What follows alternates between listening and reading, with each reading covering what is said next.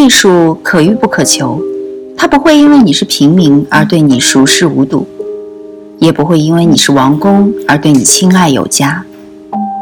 与同听艺术，带你感受艺术的奥秘和热情的世界。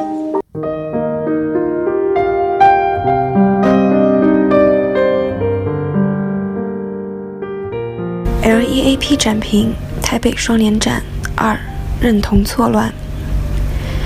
台北双年展的时间是二零一六年九月十号至二零一七年二月五号，地点在台北市立美术馆。美术馆筛选馆藏是对集体记忆的选练，他们编撰过去，以塑造出今日的市民。这种记忆矩阵是国足的。相较之下，双年展源于世界博览会。他面对的是即将开展出来的跨国局势，而非背对它。两者所面对的时间性看似截然不同。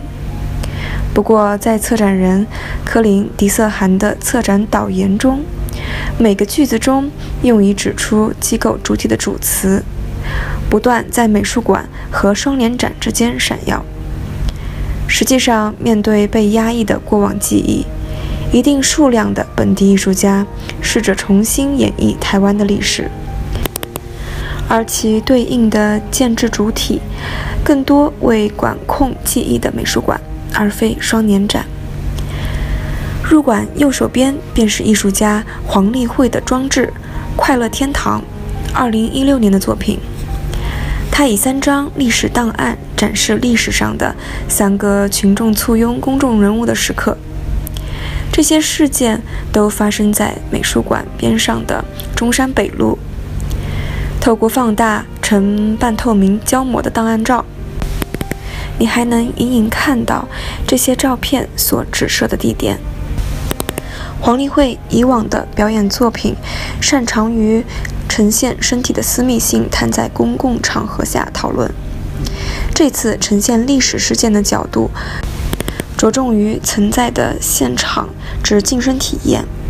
虽然这次的作品与他的美学一成暗合，但似乎就空间政治的议题上而言，他与这一展览中其他许多类似的历史考掘创作相似的问题，是他们往往在获得一种感官上的隐喻后，便就此打住。就此而言，也许这是有所不足的。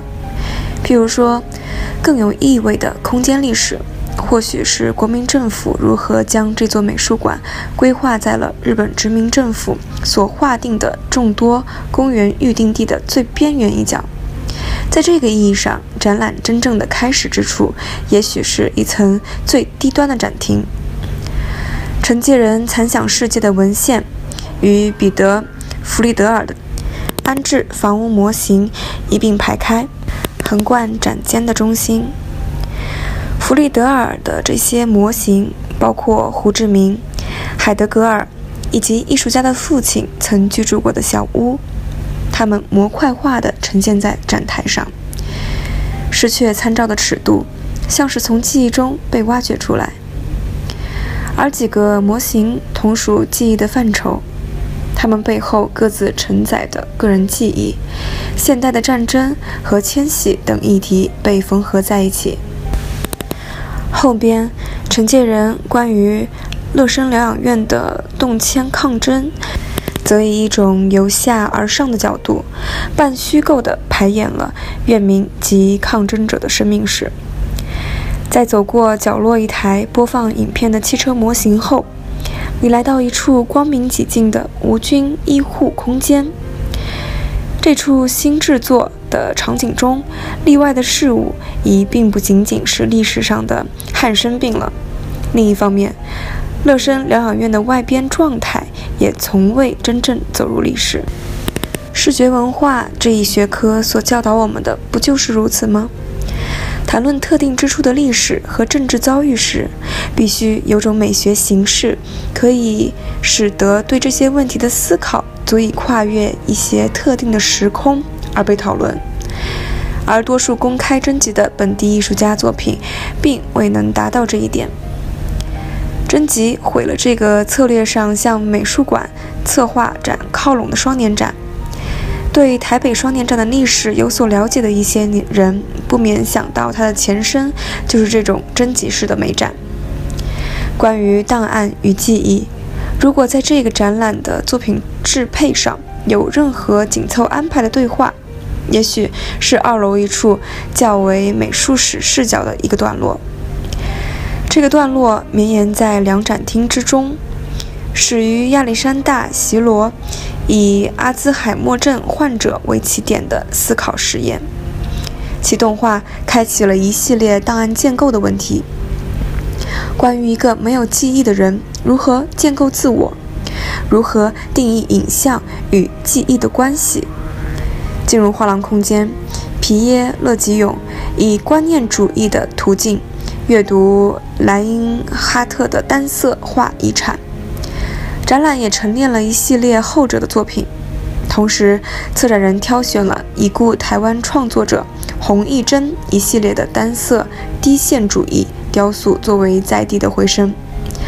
另一方面，同个空间摆置的还有艺术家叶立伟以资源回收似的归档方式来阅读已故影视叶世强的身后之物，包括其绘画工具以及古琴制作材料。此外，一系列具有艺术家个性的档案编纂工作，创造了一个如何做活档案的案例。但老话重提，展览整体而言，一直不能扣连到更为当下的社会脉动上。如果我们同意那是双联展机制的任务之一，否则为什么要两年办一次，而不是一个常设或者主题规划展呢？难道档案表现的问题，不就是被爱德华·斯诺登和各种社交软件重新翻译了一遍吗？当然，你可以说这个展览多少暗合了台湾新政府当下的文化南进政策，岛内人称“翡翠计划”。许多人都注意到东南亚艺术创作者的大量参与与中国大陆艺术家的全面缺席。